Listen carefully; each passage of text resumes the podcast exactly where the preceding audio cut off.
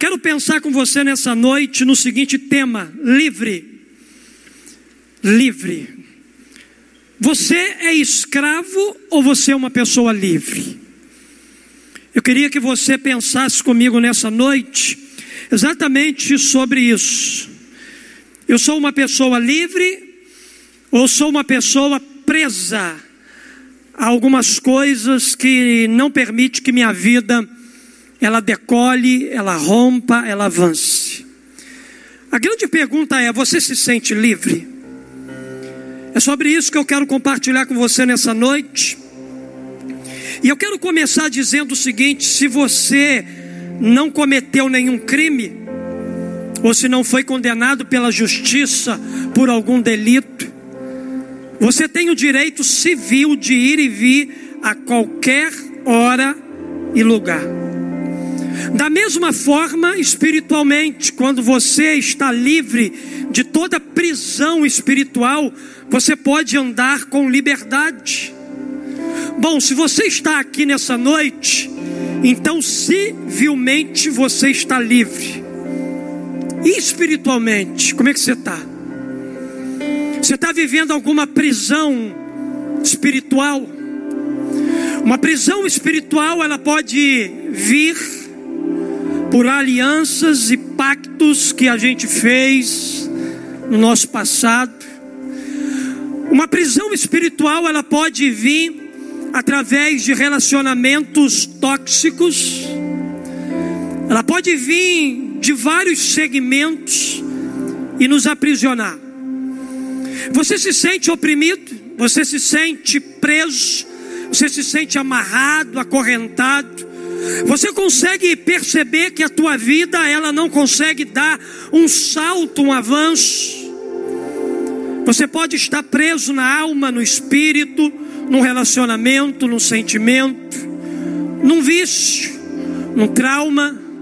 Você pode estar preso a uma aliança com demônios, uma aliança que foi feita pela sua família, uma aliança geracional, que até hoje tem interrompido o progresso da sua vida, das pessoas da sua casa. No entanto, eu queria que você prestasse atenção numa coisa. Deus te ama tanto que te trouxe aqui para você viver a liberdade que Jesus oferece. Por isso que a mensagem hoje é livre. Você não foi feito, criado por Deus para viver aprisionado, acorrentado. Você foi feito por Deus, criado por Deus, para viver uma vida livre. E existe um fato inquestionável, pastor. Qual é o fato inquestionável? O fato inquestionável é a cruz de Jesus. A obra da cruz realizada por Jesus é a maior expressão do amor de Deus por nós. O apóstolo Paulo, escrevendo aos Romanos, ele declara que Deus prova o seu amor para conosco pelo fato de ter Cristo morrido por nós, sendo nós ainda pecadores. Isso comprova para nós o nosso valor. Isso nos torna pessoas especiais. Somos tão especiais para Deus que Ele nos amou de tal maneira que deu tudo, deu de si mesmo, deu seu único filho por nos amar, para trazer liberdade para nós para trazer vida abundante para nós. Por nos amar, Jesus deixou a sua glória, o seu trono, esvaziou-se, tornou-se homem, servo. A Bíblia diz para nós que Jesus, por nos amar, ele foi perseguido, preso, humilhado, açoitado, cuspido, envergonhado e pregado numa cruz. Sendo Deus, ele se fez homem, sendo Senhor, ele se fez servo, sendo santo, ele se fez pecado, sendo bendito, a Bíblia diz que ele se fez maldição, sendo autor da vida, ele deu a sua própria vida por nós. Homens mortais, pecadores, que foram alcançados por essa graça maravilhosa obra de Jesus na cruz do Calvário. Meus queridos, tudo isso Ele fez para que a gente pudesse viver em liberdade de vida. Agora não há mais condenação para aqueles que estão em Cristo Jesus. Você é livre. E se você não está em Jesus ainda, você precisa estar, para que você possa alcançar a liberdade. Deus não fez você para andar acorrentado. E há um peso espiritual muito grande aqui nessa noite, e isso me dá a impressão de que há pessoas aqui que precisam de libertação, que precisam viver livres a vida delas, que precisam desfrutar de tudo aquilo que Jesus já liberou na cruz do Calvário. Jesus quer te arrancar desse lugar aí, esse lugar que te escraviza esse lugar que te bota para baixo, esse, esse lugar que não te dá esperança, esse lugar que tem cada vez mais mexido com o seu interior, Jesus ele propõe para você liberdade. Sobre essa verdade Paulo declarou. Colossenses capítulo 1, verso 13, 14, ele diz assim: "E ele nos libertou do império das trevas e nos transportou para o reino do Filho do seu amor, no qual temos a redenção, a remissão de pecados. Olhando aqui para estes versos que Paulo escreveu aos Colossenses, a gente pode enxergar a obra da cruz de Jesus. A gente pode enxergar tudo que Jesus fez por nós naquele Calvário. A gente pode entender o processo de libertação, processo esse que foi realizado por Cristo para que a gente viva uma vida livre. Você pode ser livre em Cristo Jesus, e conhecereis a verdade, e a verdade que a Jesus vos libertará. O caminho da tua liberdade tem um nome, Cristo. Olhando aqui, queridos, para esse texto que nós acabamos de ler do apóstolo Paulo, eu quero aplicar quatro verdades ao seu coração. Em primeiro lugar, foi na cruz que Jesus nos libertou. Paulo diz aqui para nós: Ele nos libertou do império das trevas. Aquele que já se reconciliou com Cristo Jesus, Paulo está dizendo que este foi liberto por Jesus do império das trevas. Aquele que ainda não teve uma experiência com Jesus está lá, está sob este império, está sob este governo e Deus não criou você para viver debaixo do governo de Satanás e seus demônios, não. Você foi criado por Deus para viver debaixo do cuidado amoroso do seu Pai. Paulo diz que ele nos libertou do império das trevas.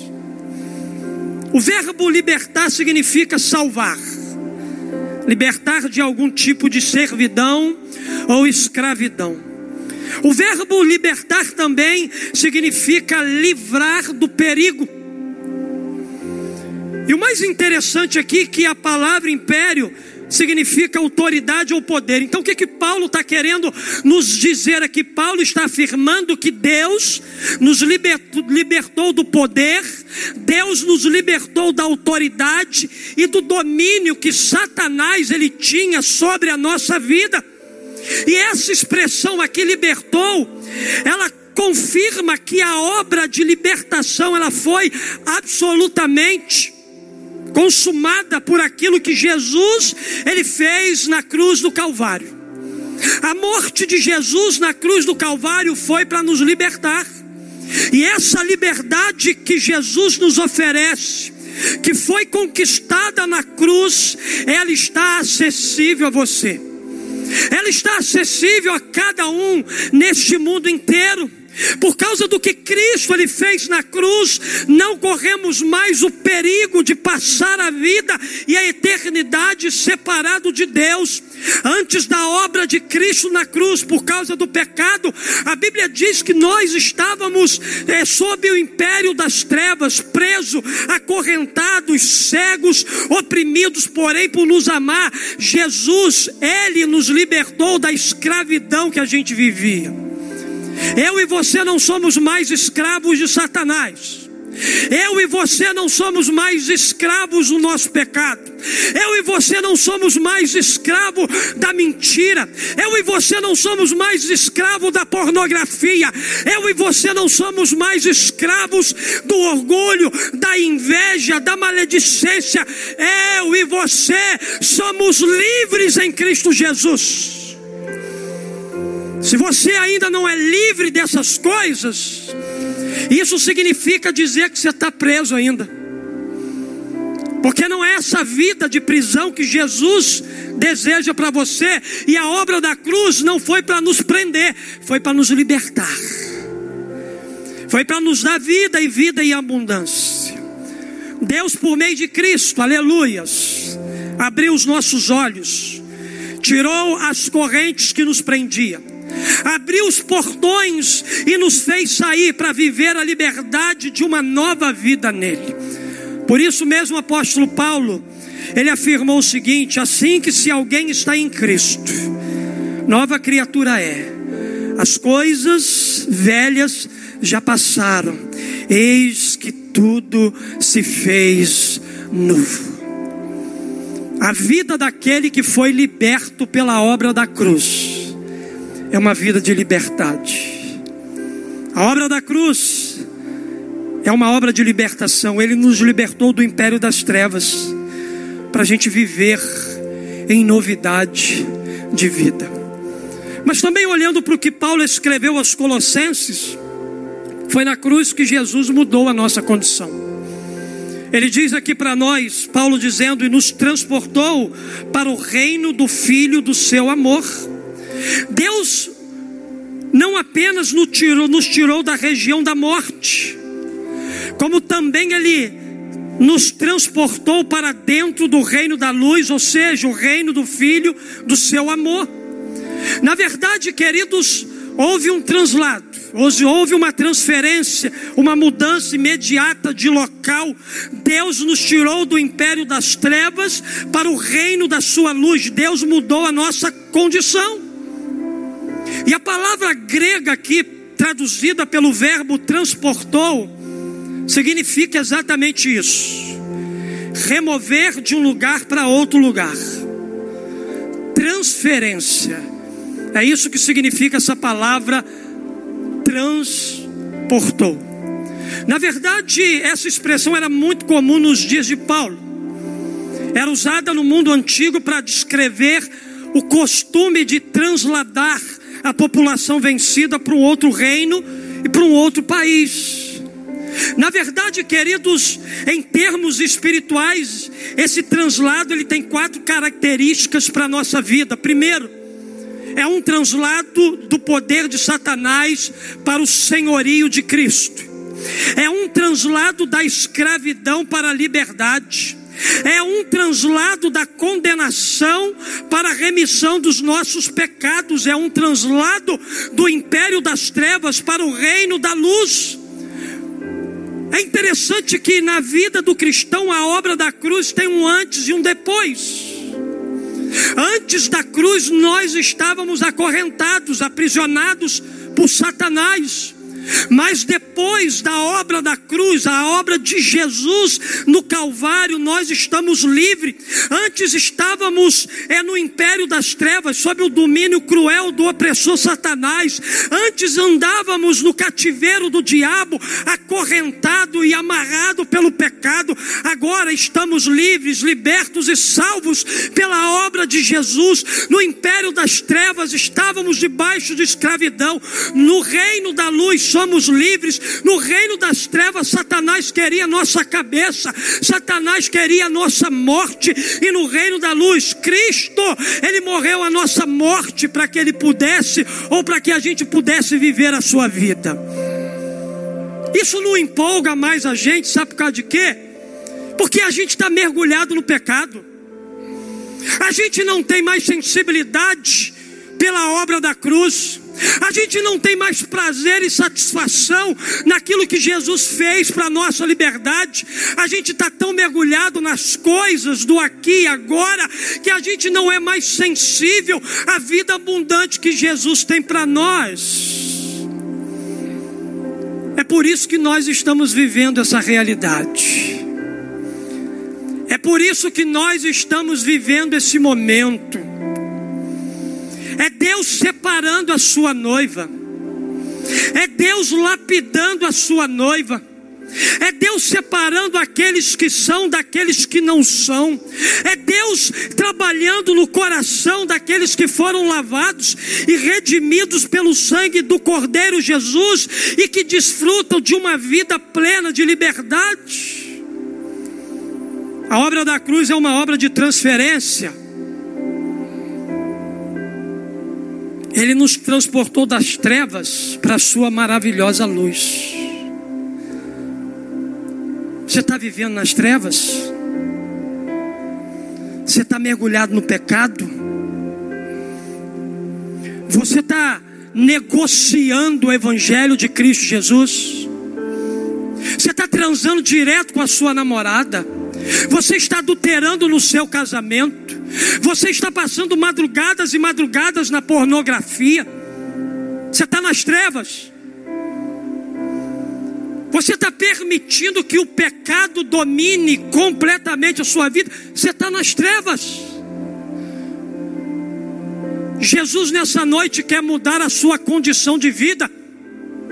Jesus quer tirar você lá do lugar das trevas, pastor. Mas o lugar que eu estou é um lugar sujo, é um lugar imundo, é um lugar podre. Jesus não tem dificuldade nenhuma de colocar a mão nesses lugares para restaurar a nossa vida, para nos tirar do ambiente de morte e nos levar para um ambiente de vida. Seja livre. Para de viver aprisionado no pecado.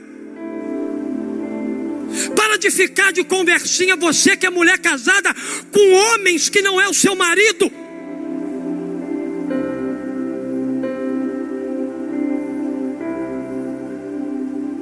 Jesus quer tirar você desse ambiente de morte e quer te levar para um ambiente de vida. Jesus quer trazer esperança para você, para o seu coração. Aquele que tem ouvidos, ouça o que o Espírito Santo diz à igreja.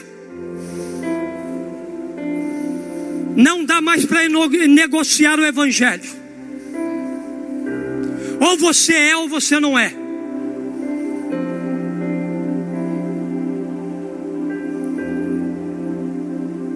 Sai das trevas e venha para a luz de Cristo Jesus. Paulo me ensina aqui também uma terceira verdade. Paulo me ensina que foi na cruz que Jesus nos redimiu. Paulo diz assim: no qual temos a redenção. Queridos, aqui o verbo redimir significa libertar um prisioneiro mediante o pagamento de um resgate. Pastor Wallace, o que é um resgate? Coisa linda, né? Por exemplo, o resgate é a libertação do local em que se estava preso, mediante o pagamento de uma quantia, de um valor combinado. É o valor pago por essa libertação, é a ação de livrar ou libertar alguém de um determinado lugar.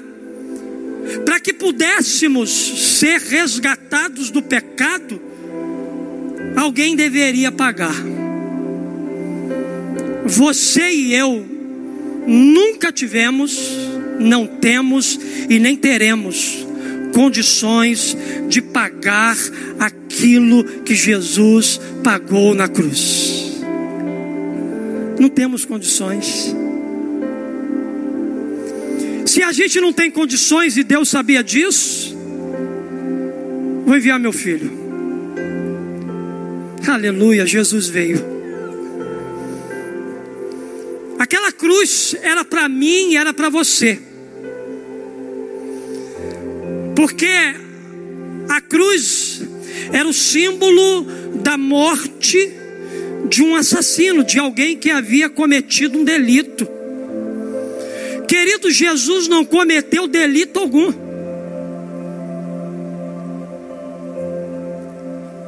Gente do tempo de Jesus disse assim: que mal esse homem fez, né, Bruno? Quem fez mal foi eu e você. A cruz era para mim e para você.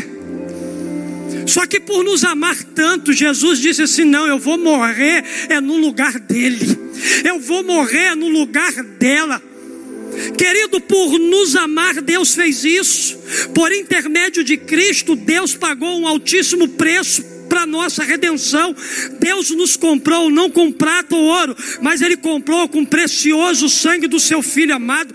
Deus nos comprou de volta e agora somos dele, somos Suas propriedades particulares, somos de Deus por direito de criação, porque Ele nos criou a imagem e a semelhança do Seu Filho e também somos dele por direito de redenção, pois Ele nos comprou com o sangue precioso do Seu Filho amado derramado naquela cruz. Eu e você fomos resgatados do pecado. Jesus ele decidiu ir na casa do valente e disse para Satanás: Aqui tem um valente mais do que você. Jesus nos arrancou da mão do diabo, nos tirou do império dele, nos tirou do governo dele, e nos apresentou a esse mundo como filhos amados do Pai. Quanto custou o nosso resgate? Caríssimo. Custou o sangue de Jesus derramado naquela cruz. Por isso a obra da cruz é uma obra de redenção, uma obra de resgate. Alex, você não vai resgatar um monte de gente? Com a sua ambulância para cima e para baixo? Você não vai resgatar as pessoas nos lugares mais difíceis de São Gonçalo? Jesus decidiu ir nos lugares mais difíceis dessa terra e nos resgatar. E nos comprar de volta, nos comprar para Deus, para que a gente volte a ter um relacionamento que foi distorcido lá no Éden lá na queda do primeiro homem. Mas em último lugar, foi na cruz que Jesus nos perdoou. Paulo termina os versos que a gente leu, citando essa frase, no qual temos a redenção, a remissão de pecados. Havia uma barreira entre nós e Deus. Por causa do pecado, criou-se essa barreira. Mas a obra da cruz removeu a barreira entre Deus santo e o homem pecador. Na cruz, por intermédio de Cristo, Deus nos perdoou de todos os nossos pecados. E a Bíblia diz que a nossa dívida ela foi paga, a nossa culpa cancelada e a nossa justificação declarada. Nós não somos justos por causa de nós, nós somos justos pelos méritos de Jesus. A nossa justiça vem dele, é por ele, é para ele. Nós nos tornamos justos nesse mundo não por aquilo que a gente faz, mas nos tornamos justos nesse mundo por aquilo que Jesus ele fez por nós. E a palavra perdão ela significa mandar embora. Cancelar uma dívida. Dessa forma, o perdão de pecado é o cancelamento de uma dívida. Todos nós tínhamos uma dívida com Deus. E nenhum de nós tínhamos condição de pagar. Mas Deus já pagou através de Jesus. Paulo confirma essa verdade. Foi por isso que Paulo afirmou lá em Colossenses 2,14 o seguinte: tendo cancelado o escrito de dívida que era contra nós e que constava de ordenança, o qual nos era prejudicial, removeu-o inteiramente, encravando na cruz. Jesus pagou a nossa dívida. Por isso que eu digo que não há condenação para aqueles que estão em Cristo. A nossa dívida como escravo foi cancelada. Nossos débitos ou delitos não podem mais nos escravizar. Satanás não encontra mais nada nos nossos arquivos para nos acusar. Porque tudo aquilo que era dívida nossa já foi paga. Se o diabo anda acusando você, porque você tem dado brecha. Mas decida viver uma vida de santidade, temor e obediência a Deus, que ainda o diabo vai continuar te acusando. Mas você vai pegar lá, meu filho, a promissória e vai mostrar para ele: ó, já está pago. Já está consumado. Jesus já pagou. Já está pago. Você vai esfregar na cara do diabo. Júlio, toda vez que ele vem me acusar daquele negocinho que eu fazia no passado, eu mostro para ele aqui, ó, tá aqui, ó. Mas para isso eu busco andar em obediência, santidade, temor, compromisso com Deus. Talvez você não tenha a mesma autoridade que eu tenho, não porque eu sou melhor do que você, é porque você não dedica a sua vida para isso. É por isso que o diabo te envergonha toda hora. Toda hora o diabo está te envergonhando, lançando no seu rosto o seu pecado, a sua noitada. Um dia você está aqui na igreja, servindo até em ministério, outro dia você está na balada.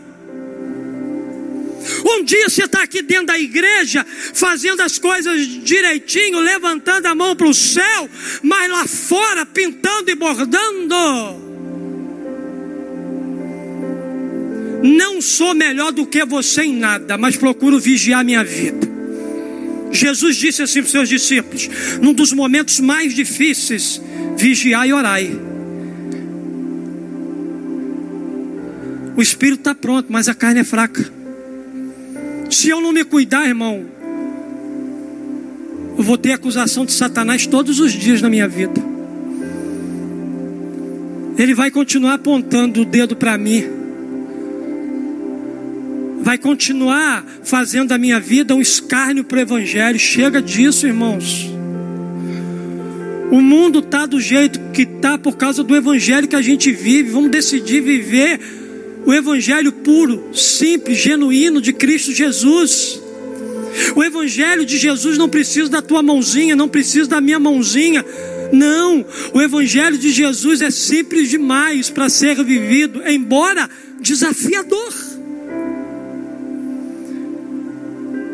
Você já é perdoado. Então viva como um filho perdoado pelo Pai. Chega de sofrer acusação de Satanás. Satanás ele não encontra mais nada nos nossos arquivos para nos acusar, porque Deus nos perdoou dos nossos pecados quando a gente se arrependeu e se converteu de verdade a Jesus. Paulo confirma isso quando ele diz assim: Quem fará alguma acusação contra os escolhidos de Deus? Quem? Quem? Quem vai fazer? É Deus quem os justifica, por intermédio de Jesus. Quem os condenará? Quem vai condenar a gente se Deus já nos perdoou por intermédio de Jesus? Foi Cristo Jesus que morreu e mais, que ressuscitou, está à direita de Deus e também intercede por nós. Eu falho na minha intercessão com você, mas Jesus não falha. Se você está de pé hoje aí é por causa de Jesus, é Jesus que está te levantando, é Jesus que está te fortalecendo. Por meio, queridos, da remissão dos nossos pecados, somos transferidos de réus condenados para status de filhos amados de Deus. Na verdade, continuamos pecadores, mas agora redimidos e lavados pelo sangue de Cristo Jesus. Por meio de Cristo Jesus, através da confissão, a gente pode receber o perdão e a restauração do Pai para a nossa vida. João diz algo muito interessante na sua carta. Se confessarmos os nossos pecados, Ele é fiel e justo para nos perdoar os pecados e nos purificar de toda a injustiça. Qual é o pecado que te aprisiona hoje? Qual é o pecado que te escraviza agora? Se você confessar esse pecado, Deus é fiel e justo para nos perdoar o pecado e nos purificar de toda a nossa injustiça. Por quê, pastor? Porque, queridos, a obra da cruz é uma obra de perdão. Ele nos perdoou os nossos pecados. Queria que você ficasse de pé no seu lugar.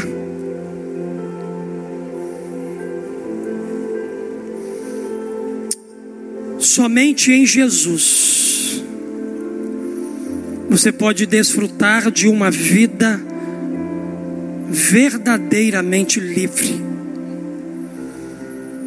Lá em João capítulo 8, verso 36, a Bíblia diz: portanto, se o Filho os libertar, vocês de fato serão livres. Liberdade só em Jesus. Por quê, pastor? Porque foi Ele que morreu naquela cruz e pagou o preço da nossa redenção. A Bíblia diz que não há salvação em nenhum outro, porque debaixo do céu não existe nenhum outro nome para que a gente possa ser salvo. Salvação só em Jesus. Libertação só em Jesus. Vida de paz só em Jesus. Alegria verdadeira só em Jesus. Vida eterna com Deus só por meio de Jesus. Jesus é suficiente. É Jesus e mais ninguém. Ele disse assim: Eu sou o caminho, a verdade e a vida. Ninguém vem ao Pai a não ser por mim. A Bíblia diz que Jesus é o nosso único mediador entre Deus e os homens. Foi por amor que Jesus ele se entregou naquela cruz por você. Aprendemos com o apóstolo Paulo nessa noite que foi na cruz que Jesus nos libertou. Que foi na cruz que Jesus mudou a nossa condição. Foi na cruz que Jesus nos redimiu.